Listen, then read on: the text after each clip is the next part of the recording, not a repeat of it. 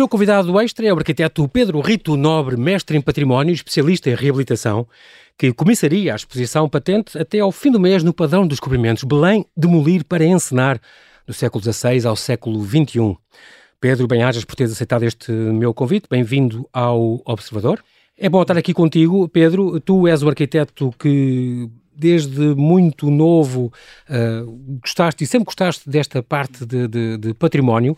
Os teus primeiros trabalhos uh, foi a tua atividade profissional começou com uma na unidade de projeto de Alfama, portanto isto corresponde aos antigos gabinetes uh, é aqueles, não era? O GAIS, ou GAIS, ou GAIT, os gatos, de apoio técnico, uh, portanto... O gabinete de apoio técnico local.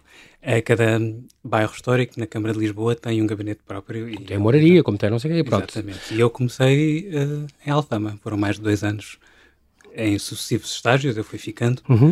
Uh, portanto, de facto, este interesse pelo património manifestou-se desde cedo. Eu, quando iniciei o curso de arquitetura, já sabia, de certa forma, que era no âmbito do património que queria trabalhar, era porque era isso que mais me interessava. Muito bem. Ainda na parte final do curso, já estamos na cadeira de Projeto Quadro, uhum. um, foste selecionado pela Universidade Moderna para a, tua, para a representação da Universidade no, no concurso, no prémio Cecil Universidades 2003, o teu projeto uh, tinha a ver com a reabilitação desta Torre Velha, desta, deste Forte São Sebastião da Caparica. Estamos a falar ali em, em, em Porto Brandão, Porto no, Brandão. No, no, forte que fazia, que vem desde, desde para aí de Dom João II, ou assim, que fazia Exatamente. fogo cruzado com, com, com a Torre Belém. Exatamente, e muita gente não percebe exatamente como é que funcionava a Torre de Belém para que é que ela servia. Exatamente. Uh, ela servia, obviamente, para lançar fogo sobre barcos que viessem. Defender a barra, claro. Mas, na altura, a balística não chegava até ao outro lado do rio, portanto só chegava até meio do rio, então era preciso haver uma torre no outro lado para defender aquela metade do rio. Uh, e na verdade a Torre Velha, em Porto Brandão, é anterior à Torre de Belém, uh, portanto ela é bastante antiga, muito pouco conhecida. É pouco conhecida e também, eh, também está bastante arruinada, se não me engano. Está totalmente arruinada. Arruinada. E, e, depois as pessoas têm noção. Bom, a Torre de Belém é uma coisa maravilhosa. Já uma vez o Joaquim Boissa me disse que é talvez a nível de estrutura militar, a mais, bonita do mundo, porque hum. realmente tem uma decoração e uma coisa incrível. Uh, mas é muito decorada porque é do lado de cá e estava no meio do rio e tal, pronto.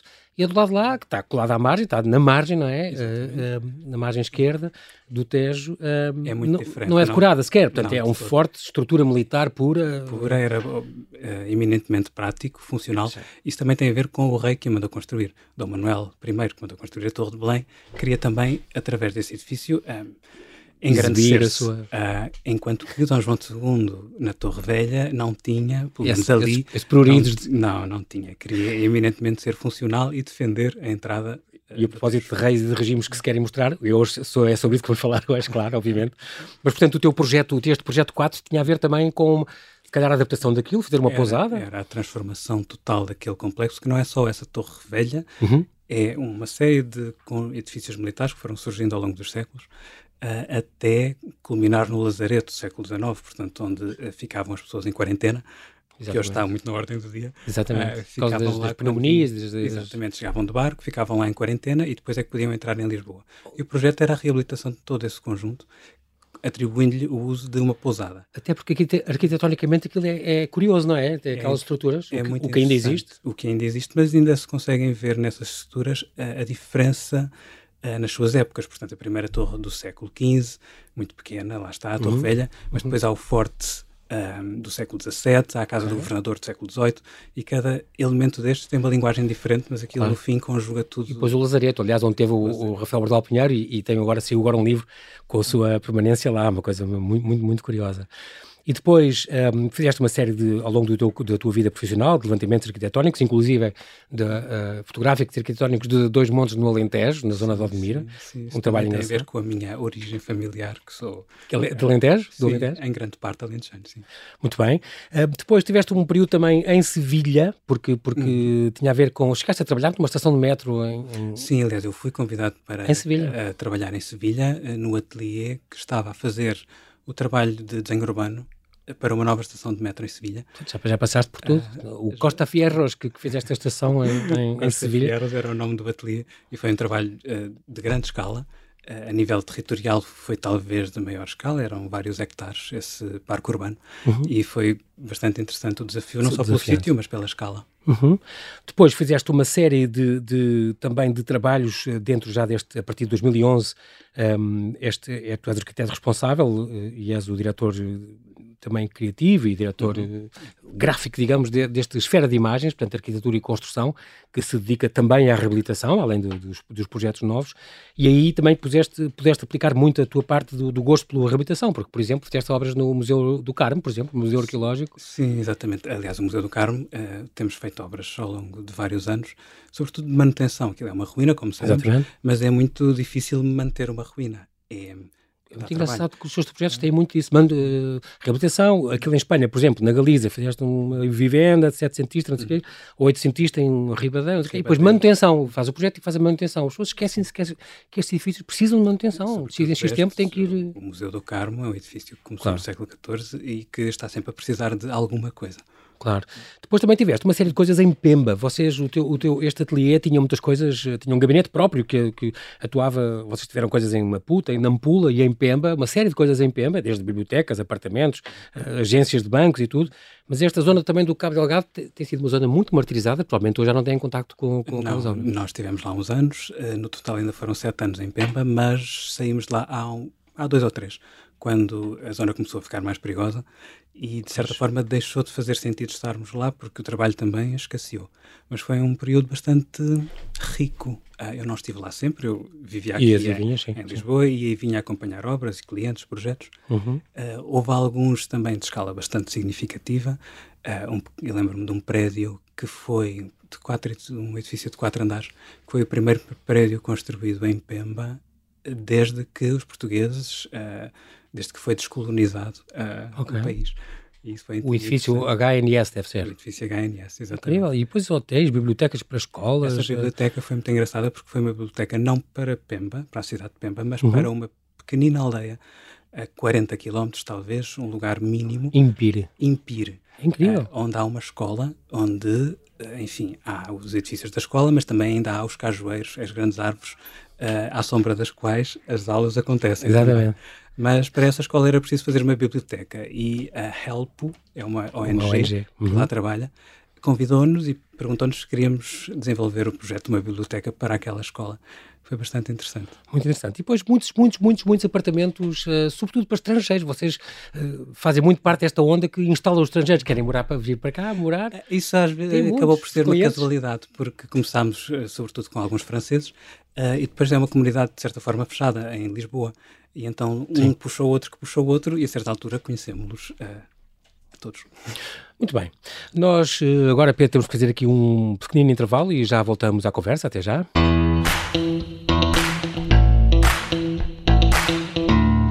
Estamos a conversar com o arquiteto Pedro Rito Nobre, que comissaria a exposição patente até ao fim do mês no padrão dos descobrimentos Belém, demolir para encenar.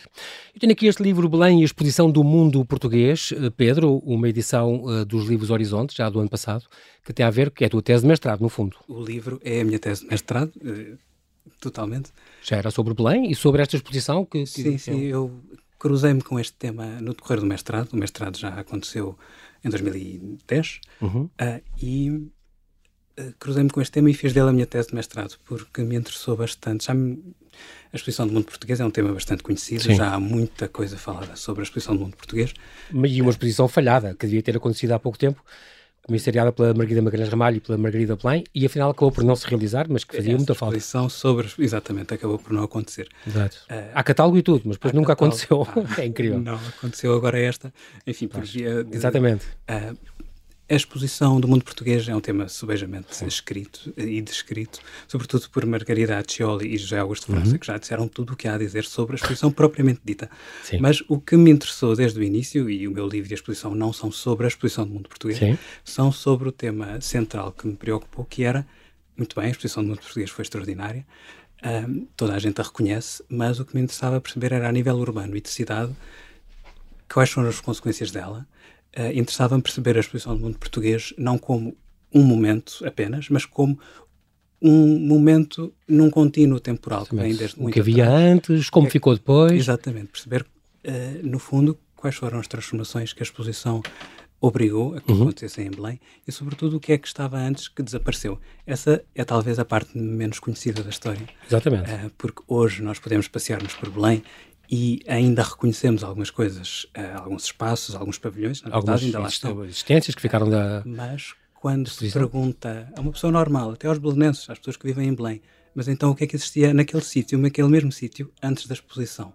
E aí há um grande silêncio. As pessoas não sabem, no geral, o que é que existia ali. As pessoas, por exemplo, sabem de outros processos de demolição em Lisboa. Toda a gente sabe que o Martim Muniz era um contínuo da moraria, mas que foi demolido e lá está. A Praça de Figueira tinha o mercado, o mercado também do ferro. Em Coimbra, toda a gente sabe que a, a cidade universitária era a Alta de Coimbra, que foi demolida para construir a cidade universitária. Outro crime importante, mas Exatamente. um crime também de lesa património com as igrejas também, românicas que foram à vida. Exatamente, era a forma de pensar da época. Sim. Mas quando perguntamos, mas e em Belém? O que é que existia antes? As pessoas não, isso é, é um, um assunto pouco conhecido. É. Uh, e eu pretendi, nesta tese de mestrado, uh, desenvolver esse tema e, e, mas não só, também perceber, depois da exposição do mundo português, o que é que ficou em Belém, que ainda hoje podemos uh, identificar, não só a nível físico, mas a nível de caráter de Belém. Uhum. Portanto, Muito foi esta, esta, evolução temporal e, e, por isso a exposição que está no padrão dos descobrimentos uhum. uh, se chama Belém Demolir para Encenar, do século XVI ao XXI. Portanto, são estes cinco Exatamente. séculos que queremos abarcar. Um, claro que naquela zona havia o Mosteiro dos Jerónimos e, e, também foi o grande cenário da, da exposição do mundo, do mundo, português. O Mosteiro dos Jerónimos é sempre o ponto fulcral. Mas é, mas é muito engraçado, Pedro, lembro disto, porque lembro de ter estudado isto, que, que também teve tratores na altura. Havia cartas abaixo assinados dos, dos, habitantes de Belém, que era uma vila, era uma aldeia, uma aldeia. a dizer este monstro que o rei está a construir aqui na nossa praia e não sei o quê. Quer dizer, já na altura, eh, sem falar nos anos 90, no CCB, não é? Mas nessa altura, já em 1500, já havia cartas a dizer o que é que estão a fazer aqui esta obra sem sentido nenhum, desta, desta escala gigantesca. É muito engraçado porque esta sempre população os, sempre. Sim, os, a novidade traz sempre é, Os velhos do Restelo. Exatamente. Cá está, por uma razão se chamou os velhos. Exatamente, o Restelo, que era o nome dessa aldeia que não se chamava Belém. Belém só existe depois do Mosteiro de Jerónimos, que é uma igreja com invocação de Santa Maria de Belém. Belém Antes disso era a aldeia do Restelo e sempre foi. Muito engraçado. A aldeia do Restelo, Ramalho Ortigão dizia como povoação, eh, Belém eh, tem caráter de bairro urbano. E é, é muito giro porque durante, depois de 1850, foi sede de município. Portanto, o próprio Alexandre Colando foi presidente da Câmara de Belém. É incrível. Tanto ali um, umas décadas em que, durante 30 anos. É verdade. Foi... E o Conselho de Belém não era pequeno. O Conselho de Belém terminava a norte em Carnide. Uh, Bom, hoje, então... no Largo da Luz, que é o sítio lá longe, Exato. não tem nada a ver com Belém. Atravessava enorme, Monsanto, atravessava aquilo tudo. tudo. Há uma enorme pedra de armas a dizer Conselho de Belém, no Largo da Luz, que hoje não se percebe muito bem que sentido Exatamente. faz aquilo, mas era Incrível. de facto o limite norte Sabia. do Conselho de Belém. É muito giro porque, porque uma, uma, esta, esta exposição que está no, no Padrão dos Documentos começa exatamente com esta alvará do século XVII, não é? Que refere um de Dom João III a dizer... Exatamente. É a primeira peça da exposição, fomos buscar lá a Torre do Tombo, é, que é um alvará de confirmação, e confirma um alvará de 1524, que dizia que, em frente ao Mosteiro de Jerónimos, que já então estava construído, toda aquela, o que era a praia, Sim, uh, esse praia terreno entre o mosteiro e o rio, na, nada se podia construir ali. A ideia era que nada ocultasse o Mosteiro claro. de Jerónimos, essa obra tão importante em que e tão cenográfica, não é? E cenográfica. Para quem portanto, entrava em Lisboa, para, vinha para Lisboa. Sobretudo pelo rio. O rio era claro. a principal via de comunicação claro. da altura. E, uhum. portanto, esse terreno tinha que estar desimpedido.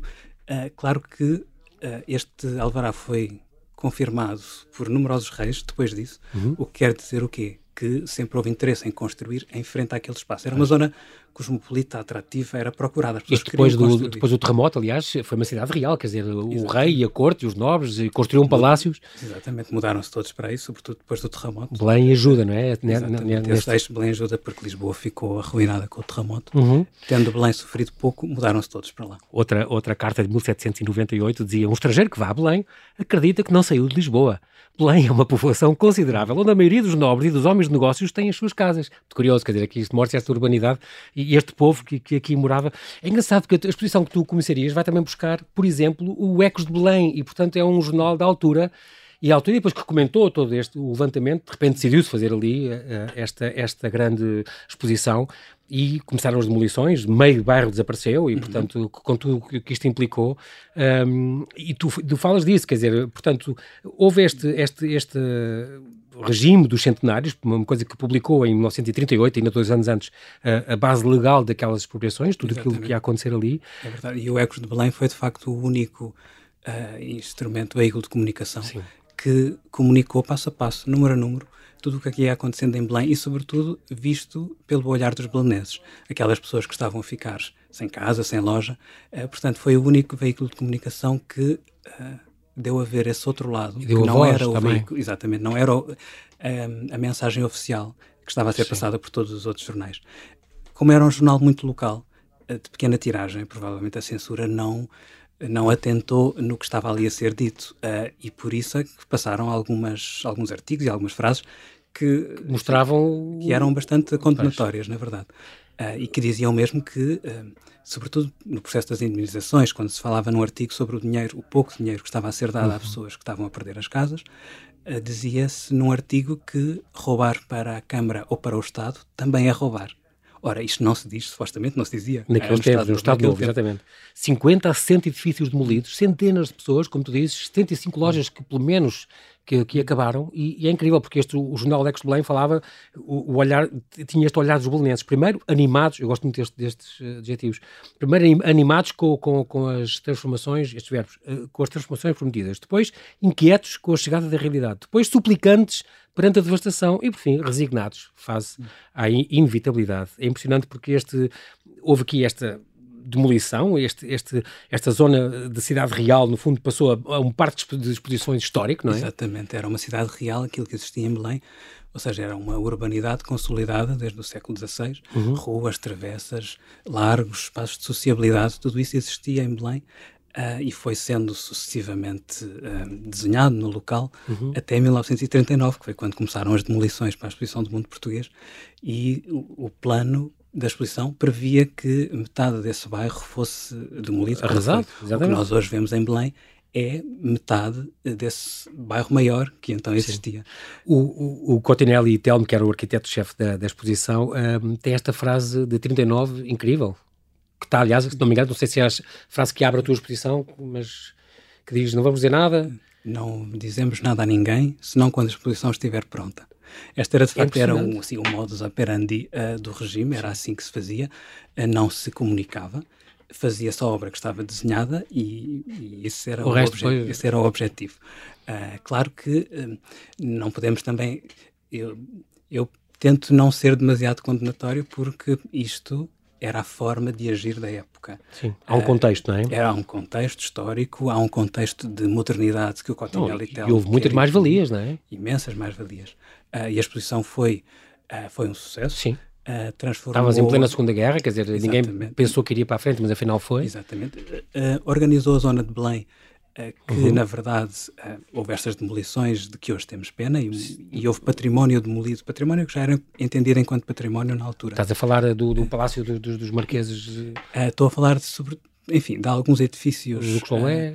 Uh, o Palácio dos, dos uh, de Aveiro, esse já tinha sido demolido uh, no processo dos Távoras, mas houve edifícios que talvez remontassem também ao século XVI, Marquês de que foram demolidos. Marialva. exatamente, o, o Palácio da Praia, que foi das casas de Marialva e de Lolé. Onde está agora o CCB, portanto. Onde está hoje o CCB. E vi também o palacete muito curioso do diretor da Casa Pia, um aquela rivalista, exatamente, exatamente, muito, muito romântico, que é hoje está onde hoje está o planetário. Okay. Era aí que vivia o diretor da Casa Pia quando o uh, Mosteiro de Jerónimos funcionava como Casa Pia, Exatamente. como escola. O planetário, aliás, XIX. que é uma das, uma das reminiscências do... Ainda há algumas, algumas coisas que sobram, há várias que ficaram daquela sobram, exposição. Sim, bem, desde logo a Praça do Império, sim, que claro. é o grande espaço urbano uh, e o espaço mais qualificado da exposição do mundo português e foi a peça melhor desenhada. Uh, e depois há vários pavilhões todos já transformados. O Espelho d'Água, o, Espelho d'Água, o Museu de Arte Popular, mesmo a Associação Naval de Lisboa era um dos pavilhões da, da secção histórica.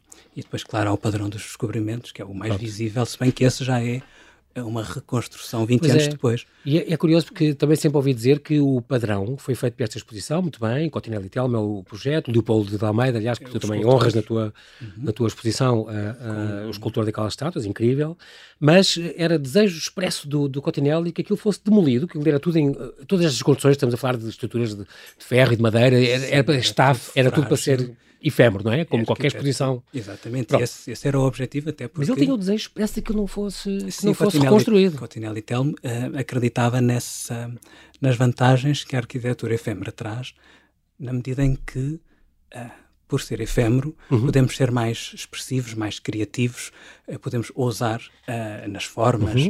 uh, sem o peso da responsabilidade daquele edifício durar para sempre. Como tal, todos os pavilhões foram seguindo essa linha Sim. e também o padrão dos descobrimentos. Foi demolido. E depois, foi demolido, uh, e, e esperaram que ele morresse. É incrível. ele morreu e só depois de ele morto é que então houve uh, o quinto centenário da morte do infante Henrique. Sim, foi por e decidiram então fazer em pedra. Então aí Exatamente, foi para comemorar os 500 anos do infante Na mesma escala, se não me engano? Uh, sim, ele é quase igual. Há algumas diferenças, na, acho que acrescentaram duas esculturas okay. e há diferenças em algumas outras esculturas. Isto exteriormente, porque interiormente Sim. tudo é diferente. Sim. Uh, não era inicialmente, na exposição do mundo português, uh, um edifício para permanecer dentro Sim. e agora tem, lá está, uma sala de exposições, tem elevadores, tem um auditório, tem uma série de coisas. Entre, entre as, as alterações que fizeram, lembras-te mais alguma? As estátuas, por exemplo, novas, sabes quais são? Não?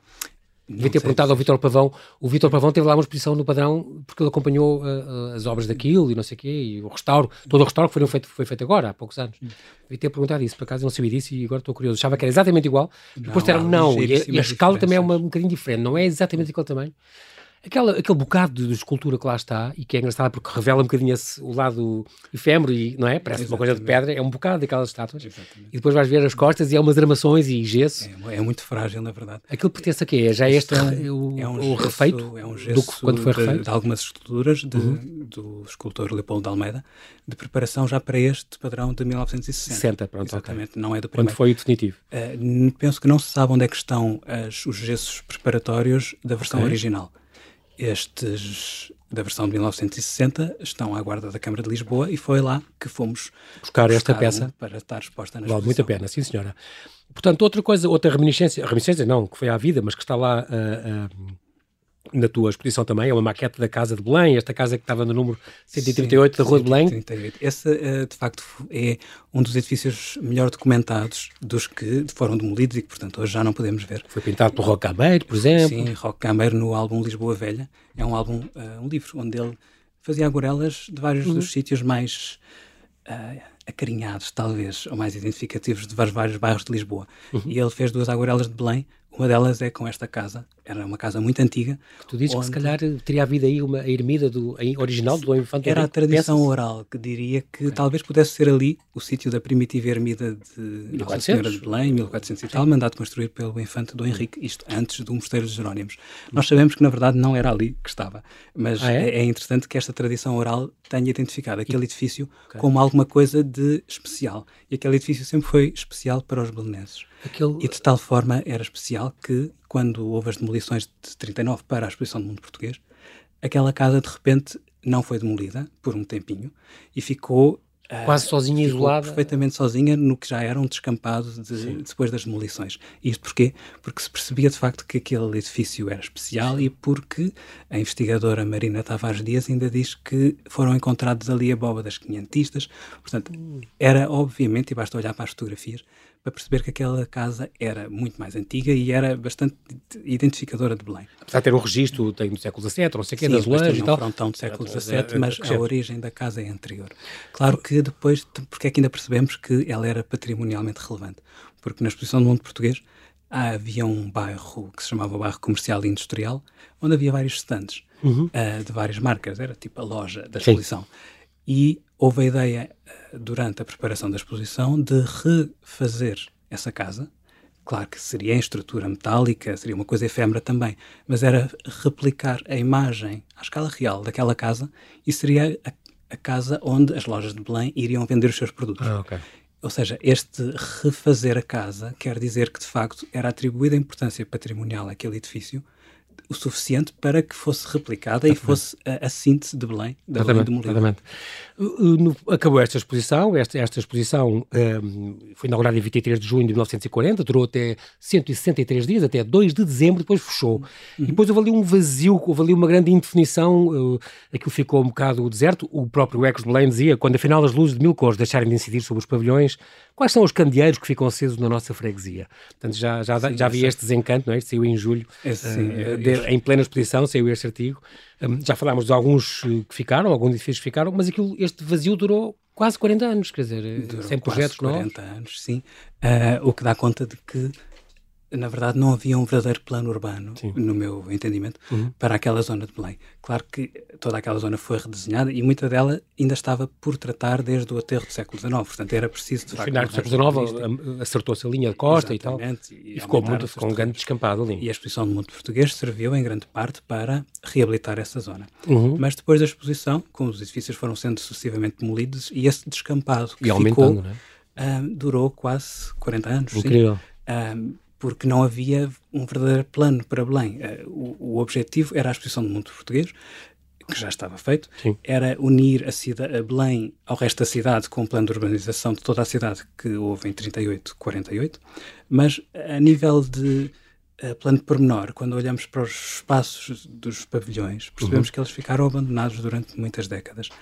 Uh, e foi só, na verdade, com o CCB Pois. Uh, Mas em... tinha havido, entretanto, o Cristina Silva tinha feito aquele, um plano de urbanização tinha feito nos anos 50. planos nos anos 50, todos seguindo a lógica do, da exposição do mundo português, ou seja, pavilhões imensos, muito, muito imperiais ainda, é. uh, todos relacionados com o ultramar, era o Museu do Ultramar, o Palácio do Ultramar, um, tudo muito na mesma linha de edifícios demasiado imponentes, um, hum com uma linha ainda. Muito, muito Estado Novo, não é? Muito Estado Novo, exatamente, porque era o tempo. Sim. Era, era o tempo. Mas Modernismo, planos, modernista. Sim, mas aí já uh, um pouco historicista, porque a linguagem do Estado Novo também mudou uh, e okay. o modernismo dos anos 30 e 40 foi abandonado em favor de um historicismo mais severo. Era o Estado Novo a querer impor-se uh, mais mas eram planos demasiado megalómanos, esses do Cristina da Silva, e não foram para a frente. Uhum. E, e, o vazio permaneceu. Até aos anos 90? Até aos anos 90. Foi, de facto, o CCB que começou a, a fazer renascer aquela zona. Uhum. Uh, o CCB há de ser acabado agora, espera-se, uh, mas foi a é partir uh, desse momento que, que, parece que houve um novo olhar sobre o Belém. claro que o olhar sobre o Belém agora uh, tem sempre a ver, e eu defendo que isto também é uma reminiscência da exposição do mundo português, tudo o que se faz tem a ver com museus, espaços expositivos. Uh, Tornou-se Belém numa zona um lúdica, polo, turística. Exatamente. Com o mar, com, com, os cós. Ou seja, e, e isto vai continuar. Uh, ainda há dias li a notícia de que um museu judaico de Lisboa, que era para estar em Alfama, já não vai estar, vai passar para Belém, claro, ou seja, okay. mais um museu. Sim. Porque desde a exposição do mundo português, Belém é isto, é um sítio de museu, um sítio de jardins, turístico, turístico, lúdico. Exatamente, é uma boa ideia então do António Lambas, da altura, de fazer também este bilhete único que dava para aqueles museus todos, e há imensos ali. Há muitos. Uh, Belém ajuda, continua a ser um polo cultural. Uh... Cada vez mais, e mesmo na ajuda, com o novo museu do do Tesouro, que está a concluir o Palácio da Ajuda. Exatamente, eh, já que, que virá, se tudo correr bem, em junho, já, já aí é, é muito importante. Também esta tua exposição dá para ver este, estes as coisas engraçadas que também havia ali e as coisas que ficaram, não é? Nomeadamente estas aldeias típicas por, por regiões, este, este projeto do Vasco Regalera que, que tinha... Isso era na exposição do mundo português. No, no português, em pleno mundo português, havia o, era o autêntico Portugal dos pequenitos. Era, o objetivo era esse mesmo, era explicar às pessoas como é que Mas era. Mas passas filmes da exposição que são muito giros explicar isso. fomos buscar alguns filmes, uh, sobretudo à Cinemateca, uh, que mostram como é que era esta evolução toda, e, e esta evolução antes e depois, sim, o a plantar as árvores e, e sim, muito engraçado. No, o segundo módulo da exposição as ruas. também tem os vídeos, não da exposição do mundo português, mas anteriores. Exato. Quando nós explicamos o que é que era Belém antes de 39, também é através de vídeos que vamos buscar à Cinemateca e que mostram como é que eram as ruas, muito trabalhos completo. de calcetamento. Muito bom. Isso. E depois a, a Doca de Belém, que era base de submersíveis e hidroaviões. Hidroaviões, era, é aliás, foi de lá. Uh, a filmagem mais antiga que encontramos, que está na exposição, é de 22 e é o Sacadura Cabral uh, e Gacotinho uh, Exato. Uh, no hidroavião exatamente. que partiu para o Brasil. E está lá aquela fotografia antiga, exatamente. Um, nós temos a acabar, o tempo, o tempo aqui voa, uh, é assim mesmo, Pedro, peço desculpa, mas é assim mesmo. Uh, mas tu tens um recado, esta exposição estava aberta, eu ia dizer isso, visite e na, na, aproveite até ao fim do mês, foi prolongada até é, 31 de janeiro. Enfim, a pandemia fez com que esta exposição mas a partir de agora? era suposto durar só três meses, no momento em que abriu, mas depois oh, exatamente. a pandemia pôs também, mas teve esta vantagem de uh, ela ter se estendido no tempo e Uh, na verdade era para acabar agora no final de 30 de dezembro, 30 de dezembro, depois agora dezembro, pronto, depois agora passou para o final de janeiro. Porém, acabámos de saber hoje mesmo Exatamente, que, que uh, os, os uh, vai fechar tudo. vão ter que fechar. Porém, o padrão dos descobrimentos tem redes sociais, tem Instagram, tem Facebook uh, onde estão sempre a pôr conteúdos sobre as exposições, e neste caso sobre esta exposição. Claro. Uh, e a informação lá continua, para além de uma visita guiada, Uh, não das guiadas por mim, porque agora já não há essa possibilidade. Pois. Uh, eu fiz a várias. fazia várias, exatamente. Exato. Ainda mês, tinha uma lá. planeada ainda este mês. 24, dia 24, eu sei, eu estava inscrito. mas mas uh, esta exposição que o padrão vai pôr nas redes uhum. é inclusivamente também passada em linguagem gestual portuguesa. Portanto, para quem precisar dessa forma de linguagem, está lá. E qualquer dúvida, qualquer pergunta sobre o tema, uh, que eu possa responder ao padrão, é só falar com o padrão nas redes e Exatamente. Qualquer, qualquer comentário, qualquer coisa. Muito bem, Pedro Rito Nobre, quero-te agradecer pela tua disponibilidade para vires aqui ao Observador. Parabéns pelo teu trabalho, pela tua tese, pelo Obrigado. teu livro e agora por esta exposição. Assim que nos acompanha, aproveito para sugerir, então, já agora online, tem que ser, não perca esta exposição que até ao fim do mês eh, está patente no, no Padrão dos Descobrimentos, de Polir para encenar sobre uh, Belém, mas um convite que eu faço aqui e que espero que aproveite, porque vale muito a pena e aprendo muito sobre este bairro que era uma antiga aldeia, antiga freguesia, esta aldeia do Restelo, vale muito a pena conhecer toda esta evolução. Pedro, mantém-te seguro. Muito obrigado.